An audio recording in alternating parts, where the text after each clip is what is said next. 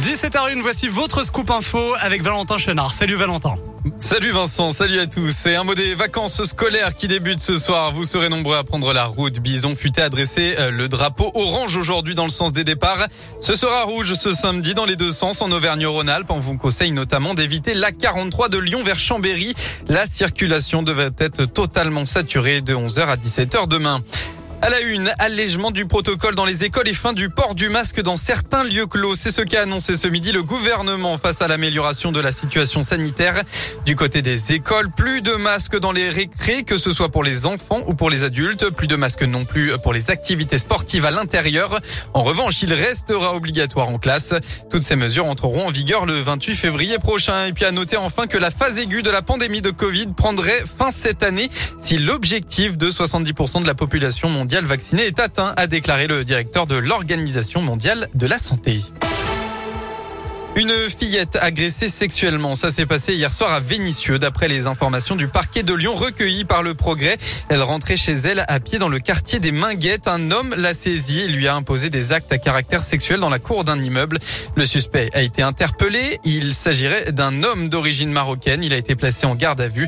Une enquête a été ouverte par le parquet de Lyon pour tentative de viol sur mineur de moins de 15 ans.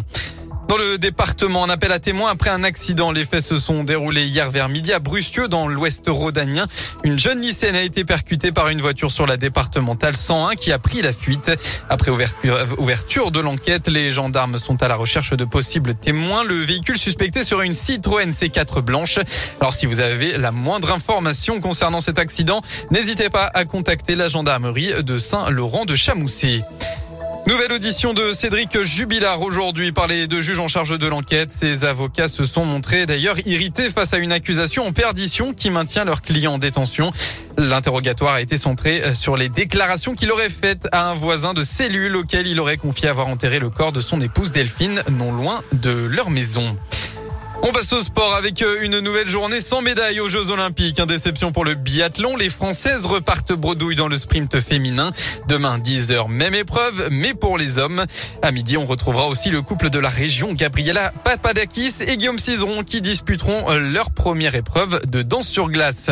À Lyon, il y a du foot féminin ce soir avec un match en retard de la 12e journée. L'OL reçoit Soyeux à 21h avec l'objectif invincibilité en allant chercher une 14e victoire en 14 matchs.